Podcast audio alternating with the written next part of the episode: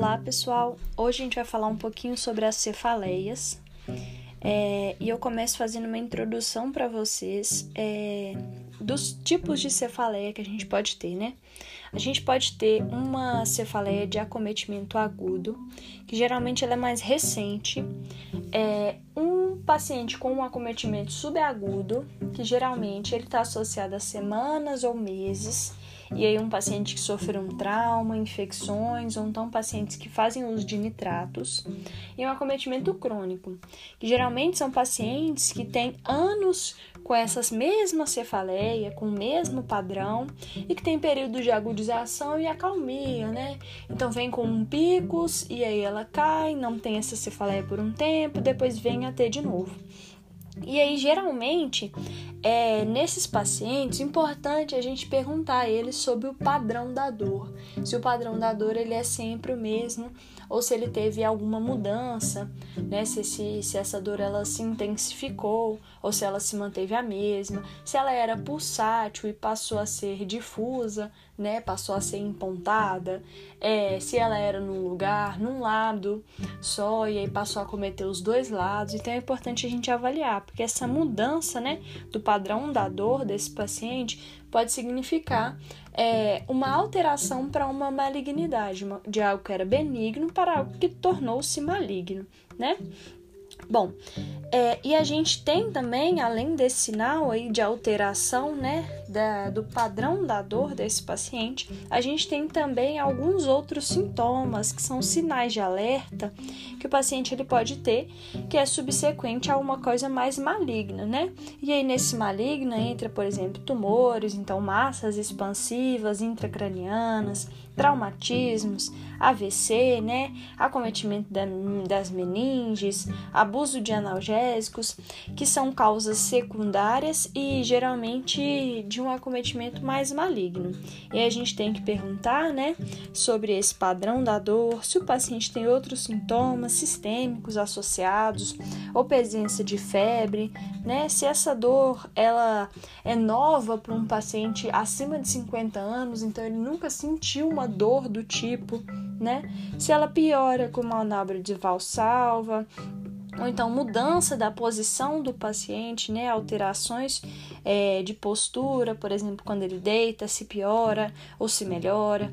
Se o paciente tem associado a isso anormalidades do exame neurológico, então isso daí geralmente é preditor, né, de algo que é muito mais maligno do que benigno, como a cefaleia normalmente é, né? E também se o paciente ele tem papiledema, que vai ser muito importante a gente avaliar e fazer o exame da fundoscopia para a gente ver como que é, é quitar né, a, as papilas desse paciente para ver se está tudo normal ou se ele está tendo alguma alteração. E aí a gente tem algumas classificações, eu trouxe três que são as principais e as mais recorrentes né, na rotina clínica, que é a migrânia ou a enxaqueca, a cefaleia tensional e a cefaleia unsálvias. A primeira que eu vou trazer para vocês é a cefaleia do tipo migrânia, né, ou a enxaqueca, que ela geralmente é mais comum em mulheres acima de 40 anos e geralmente com história familiar positiva. Então, é uma mulher que a mãe teve, a avó teve e ela vem a ter a encefaleia. E aí, geralmente, ela é uma dor é, normal que acomete unilateral, que pode evoluir para bilateral, né, e ser holocraniana. Às vezes ela pode acometer, né, toda a região da, da fronte, né, toda a testa, regiões temporais e às vezes até mesmo é, a região occipital com dor e espasmos nessa região, né? É, é uma dor que ela é pulsátil e que geralmente ela dura de 4 a 72 horas, né? Melhorando aí em aproximadamente 3 dias. E que muitas vezes ela está associada a náuseas, fotofobia, né? Fonofobia. É, o paciente ele tem uma sensibilidade aumentada, né? Então, no couro cabeludo, geralmente ele pode até vir a sentir não uma dor, né, mas uma sensibilidade assim quando passa a mão nessa região, por exemplo. E é um paciente que ele não consegue fazer nada.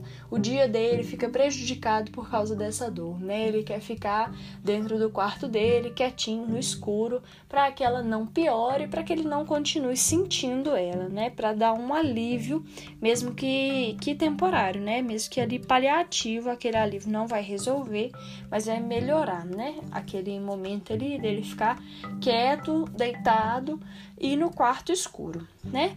É, o paciente geralmente ele tem uns sintomas é, prévios, né, que a gente chama de pródromos, que geralmente eles vão acontecer horas ou até dias antes do ataque, né? Então, um a dois dias antes. Então, são pacientes que às vezes ele tem hiperatividade ou hipoatividade, depressão ou ansiedade demais, um apetite específico, é, se ele boceja muito, se ele tem fadiga, rigidez ou desconforto na nuca, né, náuseas, visão borrada, palidez. É, se o paciente ele tem dificuldade de concentração, isso pode ser preditor de uma futura enxaqueca que ele sente, né? E aí vem um episódio que a gente chama de aura, que pode estar presente ou não, que são sintomas neurológicos transitórios, que são reversíveis e que geralmente eles duram um período de 5 a 60 minutos, né? E aí elas podem ser visuais, então é, aqueles escotomas cintilantes, né, que é o paciente como se estivesse vendo estrelinhas na visão dele, é, sintomas sensitivos, então se ele tem parestesia unilateral ou bilateral dos membros, se for unilateral vai ser geralmente em associação ao lado da cabeça que ele vai sentir a cefaleia, né? É, e se o paciente também tem sintomas de distúrbios de linguagem.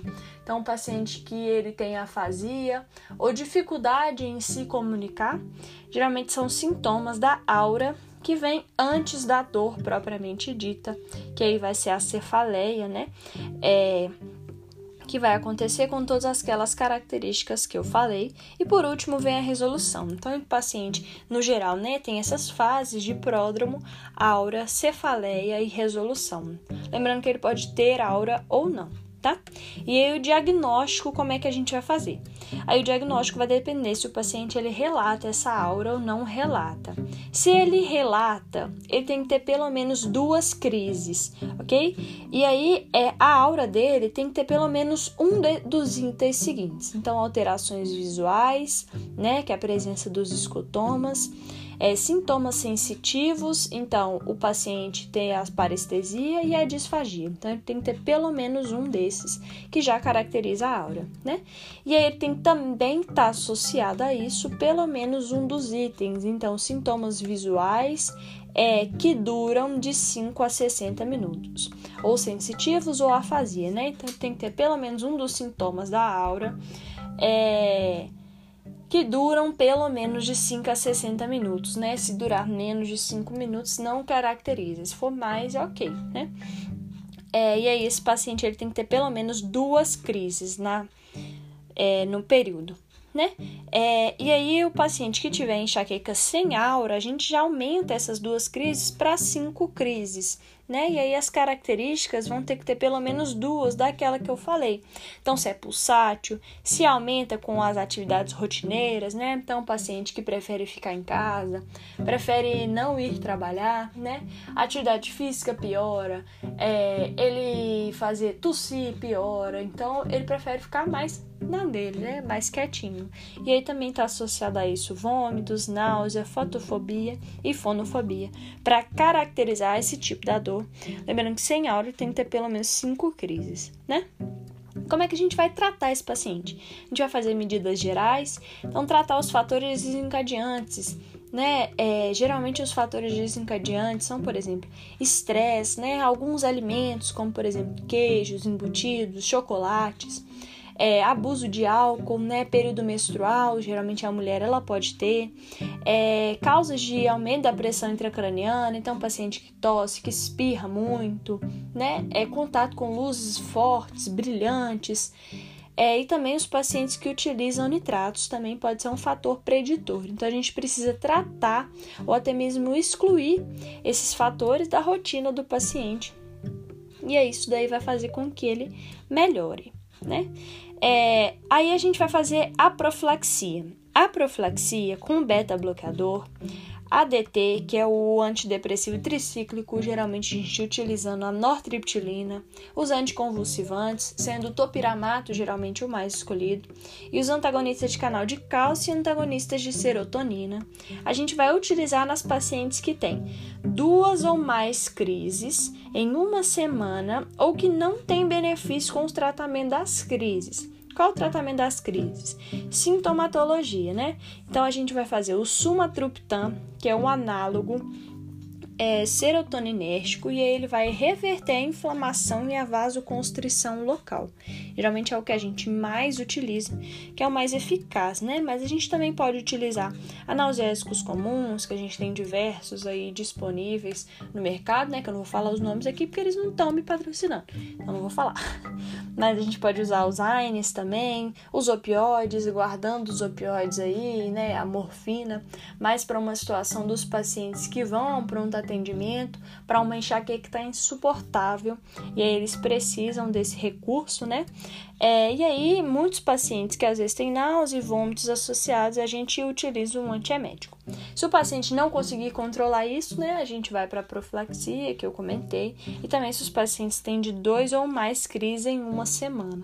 É importante a gente também utilizar e avaliar esse paciente, né, se ele se adaptou ao, ao beta-bloqueador, né, ao propanolol, excelente, né, atenolol pode ser utilizado também, ou se ele não se adaptou, a gente tenta trocar, utilizar a nortriptilina, também é uma boa opção. Geralmente a gente usa mais a nortriptilina, é, que geralmente é o mais eficaz para essa profilaxia aí.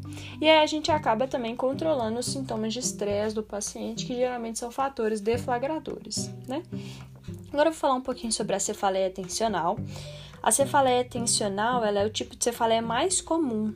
É, geralmente ela acontece nas mulheres com maior incidência e a partir da segunda década de vida, né? Então, a partir desde criança lá, a partir dos 10 anos de idade. É, como que ela se manifesta, né? Ela é em dor, é uma faixa apertada na cabeça. Então, diferente da, da enxaqueca, né? Que é uma dor pulsátil, a cefaleia tensional é uma dor em faixa, então é uma dor contínua, dói o tempo inteiro, né? E aí que ela pode se agravar mais no final do dia, ou então posterior a um estresse, é, que aí o paciente vai mais relatar, né? O paciente ele pode até acordar com essa dor, ter uma dorzinha leve, no final do dia ela se intensificar né? E aí o paciente ele já está próximo aí de dormir, fica mais tranquilo. Geralmente ele vai controlar essa dor. É, ela é uma dor compressiva, bilateral e que geralmente ela não é incapacitante. Então, diferente da enxaqueca, que o paciente ele não consegue levantar, não consegue fazer essas atividades de vida diária, é, esse paciente da cefaleia tensional ele consegue acordar com a dor, é, ir trabalhar, fazer suas atividades, fazer atividade física, que não piora é, e no final do dia, geralmente ela dá uma piorada, mas ele consegue controlar essa dor tranquilamente. E geralmente ela não está associada a náusea e vômitos, né? Então aqui a gente não vai utilizar o antiemético nesse paciente, que ele não sente náusea e vômito, né? Pode ter uma fotofobia ou fonofobia isolados e espasmos cervicais também. Ele pode ter uma dor na região occipital com espasmos musculares mas é pouco frequente, geralmente na enxaqueca é maior. O diagnóstico, o paciente ele tem que ter presença dos seguintes critérios. Então, pelo menos 10 crises que acontecem em menos é, de um dia. Então, o paciente ele tem que ter menos de 12 dias por ano de enxaqueca né? E aí já caracteriza a enxaqueca tensional. São cefaleias que duram de 30 minutos a 7 dias. Num paciente ele pode ter essa mesma dor contínua durante uma semana né? E aí, pelo menos duas das seguintes características. Então, ela tem que ser bilateral, em aperto, né? Como se fosse uma faixa na cabeça, de leve a moderada, que não agrava com as atividades rotineiras, nem com a atividade física que ele realiza, né? E aí, ele tem que ter ambos os seguintes: fotofobia e fonofobia, e um paciente que não tem náuseas e vômitos, apesar dele poder ter uma anorexia aí, né? Evitar comer demais por causa dessa dor, mas não é associada à êmese, né? Não é associada às náuseas dele. E aí o tratamento que a gente vai fazer nesses pacientes é mudar os hábitos de vida, né? Evitar o estresse. É... E aí a gente vai fazer o tratamento das crises, né, com analgésicos e AINES. É, a gente tem também a ergotamina ou a dihidroergotamina, que pode ser utilizado, né? E até o AS é útil nesses casos. E a profilaxia a gente vai fazer nos pacientes com a nortriptilina, né? De, diferente aí da, da enxaqueca, que a gente pode usar topiramado, nortriptilina, propanolol, a gente tem uma diversa quantidade de medicamentos profiláticos. É, no caso da enxaqueca da cefaleia tensional, perdão, a gente vai utilizar mais a nortriptilina como um tratamento profilático.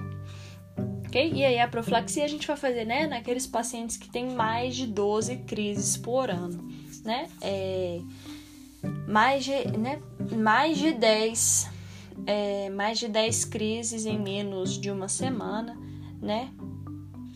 Ó, perdão, mais de 10 crises em menos de um mês e mais de 12 crises no ano, né? Totalizando aí. Bom, agora a gente vai falar de um tipo de cefaleia que é, é muito comum é, em homens entre 20 e 30 anos. É, geralmente ela é uma das cefaleias que a gente menos encontra né, na rotina clínica. Só que ela é uma cefaleia muito importante, porque ela gera um incômodo que é imenso naquele paciente. Porque o que, que acontece? Ela tem uma periodicidade. Então, ó, a gente tem pacientes que têm essa cefaleia que duram de duas semanas a três meses, e aí geralmente tem como fatores deflagradores, né? É, o abuso de álcool, o uso de vasodilatadores. Então, por exemplo, é, um paciente que faz uso aí, né, do, dos auxiliadores aí de ejaculação, né, então que são vasodilatadores demais, e esse paciente ele vai desenvolver a cefaleia em salva, pacientes que fazem uso de estamina, mudanças climáticas agudas, né? Por exemplo, o período que a gente está passando agora, que antes estava muito calor, agora ficou muito frio, isso pode deflagrar, né? E um estresse, o paciente passa por um estresse. E ele vai ter um início e fim súbitos, que aí podem ocorrer, podem durar, né? Mais ou menos é, dois dois dias ou oito dias até, né? Com uma duração de 15 minutos e 3 horas. Então, todos os dias, né, de 2 a 8 dias, ele tem essa cefaleia que dura de 15 minutos a 3 horas. E, inclusive, o paciente ele pode acordar né? Tá dormindo, ele acordar por conta dessa cefaleia que ele tem. E alguns sintomas associados, ele tem náusea, vômito, fotofobia, fonofobia. Então, até agora que eu falei, muito parecido com a enxaqueca, só que a característica da dor ela é extremamente diferente e específica. Então, um paciente que tem uma dor insuportável. Dizem que é uma das piores dores que existem, né? É, que ela geralmente é perfurante, né, tenebrante, é como se estivesse perfurando a região ali, que é onde unilateral, periorbitária e retroorbitária, pegando um pouco do temporal, maxilar, mandíbula e occipital. E associada a isso, o paciente ele tem geralmente uma pitose ou miose, lacrimejamento e gotejamento nasal com coriza. Então, geralmente é uma cara é muito característico, o paciente vem contando pra gente e ele ainda relata esses fatores deflagradores que eu falei. E aí o diagnóstico, a gente tem que ter pelo menos cinco crises, e aí uma dor forte, né? Aquelas características, dor forte, unilateral, é, e geralmente do mesmo lado em todas as crises que esse paciente tem, orbitária ou periorbitária, né, ou pegando um temporal, que geralmente dura de 15 minutos a 3 horas. É, e aí o paciente ele pode ter uma a cada dois dias ou até oito vezes no mesmo dia. E ele pode ter oito dias seguidos, inclusive. É, e aí o paciente ele tem que ter pelo menos uma das características associadas, né? Então, lacrimejamento, né, congestão nasal, é o rinorreia, edema palpebral, é, e essas características, né, junto com a miose ou pitose, é, a gente tem que ser ipsilateral, né? Então, no lugar da dor, no olho da dor, a gente tem o lacrimejamento. Do mesmo lado da dor, a gente tem o gotejamento nasal, né? A coriza. É, do mesmo lado, é, e o paciente ainda tem sensação de inquietude, agitação e uma sudorese facial muito acentuada. E o que, a gente faz com esses pacientes? Acabar com as, os fatores deflagradores, né? Então, evitar o abuso de álcool, evitar o uso dos vasodilatadores, evitar o uso da estamina também, né? E evitar situações de estresse. E aí, na crise, a gente vai usar o sumatriptan, agora subcutâneo, com inalação de oxigênio a 100%.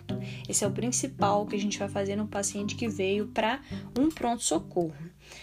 Para profilaxia, né? Então, os pacientes que têm mais é, de cinco crises no mês, né? A gente vai fazer o verapamil, que vai ser um medicamento super importante nesse paciente para a gente controlar ele e ele ter uma melhor qualidade de vida, né? Então, era isso. É, eu agradeço. Qualquer coisa, qualquer dúvida, podem mandar lá no direct do Instagram, que é o Campus da Medicina. E é isso. Beijinhos.